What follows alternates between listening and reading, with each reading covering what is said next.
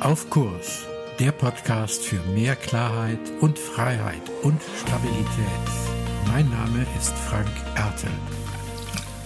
Herzlich willkommen zu deinem Podcast Auf Kurs. Ein Thema, das mich in letzter Zeit ja fast wieder einmal beschäftigt, ist das Thema die Lauten und die Stillen. Und da gibt es so zwei Erlebnisse, die mich nochmal zu diesem Thema geführt haben. Das eine äh, ist die Frage in der Führung oder im Auftritt. Zählen da die, die laut sind, die Entertainment-Qualitäten haben, die mitziehen, mitreißen, begeistern, gut improvisieren können.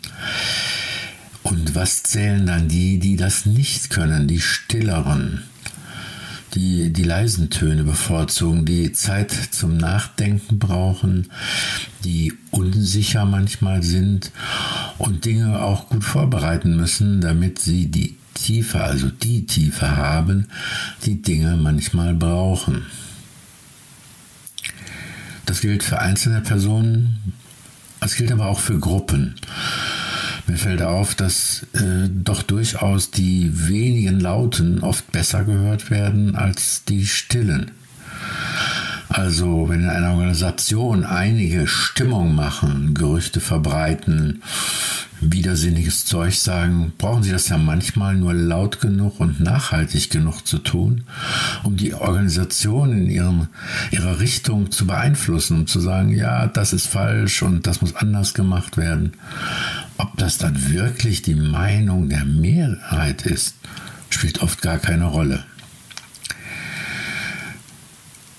Ist das ein Gegensatz oder können nur die führen auch, die diese Entertainment-Qualitäten haben?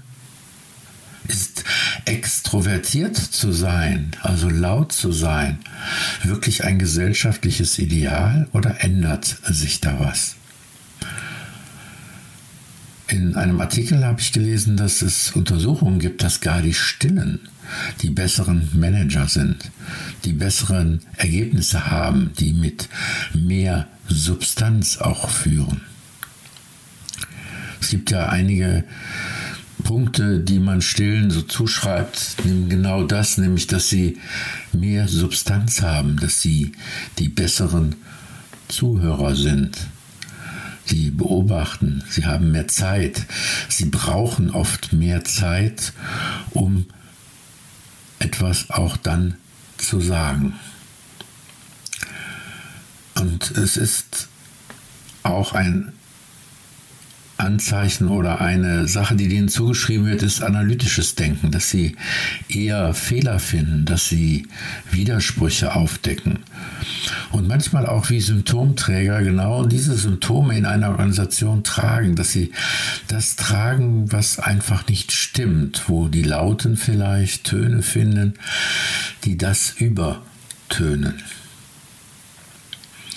Und ist es manchmal dann vielleicht eine neue Qualität, wenn die Stillen, die Vorsichtigen, die Beharrlichen, die vielleicht mehr Einfühlungsvermögen haben, das genau tun, nämlich auf die Punkte, die es gibt, auch hinweisen. Sicher ist das manchmal unangenehm, aber es ist auch immer eine Lernchance für eine Organisation. Es ist immer der Punkt hinzuschauen, was müssen wir besser organisieren, wo müssen wir besser mit umgehen, was lässt Menschen, die stiller sind, länger nachdenklich sind, was lässt die hier an dieser Stelle vielleicht etwas finden, was andere nicht finden. Und was lässt uns dann auch darin als Qualität gewinnen? Weil eine lange Leitung zu haben oder still zu sein oder länger nachzudenken, ist eben auch eine eigene Qualität, die vielleicht gerade in dieser Zeit, wo wir überlegen, das Leben neu zu denken, wie Maya Göpel das nennt, dass wir da diese Qualität auch brauchen, dieses Innehalten, dieses Stillsein. Das Problem ist, dass vielen Menschen das eigentlich ausgetrieben wurde. Ich habe das in meiner Schulzeit so erlebt, dass die, die Stiller waren, eigentlich von den Lehrern, von einigen Lehrern muss man sagen, permanent gemobbt wurden. Sie wurden diskreditiert als die Stillen im Lande. Jetzt müssten aber mal die Stillen im Lande was sagen.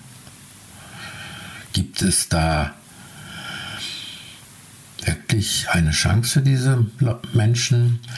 Denn unsere Identität entsteht ja immer aus, ich identifiziere mich und ich werde identifiziert. Und wenn ich als still und negativ identifiziert werde, dann kommt ja eher die Frage auf, stimmt etwas nicht mehr? Stimmt da was nicht? Bin ich nicht richtig? Sind die anderen, die Lauten, die Extrovertierten, die Schreienden, sind die richtig? Und ich? Was bin ich? Bin ich falsch? Ich werde ja permanent so tituliert als der oder die, und es war bei uns tatsächlich auch eine Genderfrage, still im Lande. Was ist das auch schon für ein Ausdruck? Es kann sich auch jeder selbst fragen, was suchst du denn in deiner Freizeit? Mehr die Stille, wenn du Zeit übrig hast? Freust du dich endlich Zeit für dich zu haben, allein zu sein und die Zeit genießen zu können? Oder bist du jemand, der den Kontakt zu anderen relativ schnell sucht und sagt, oh prima, da ist Zeit und jetzt verabrede ich mich und suche Kontakt und mache etwas mit jemand anders zusammen. Das ist schon eine Frage, die man haben kann.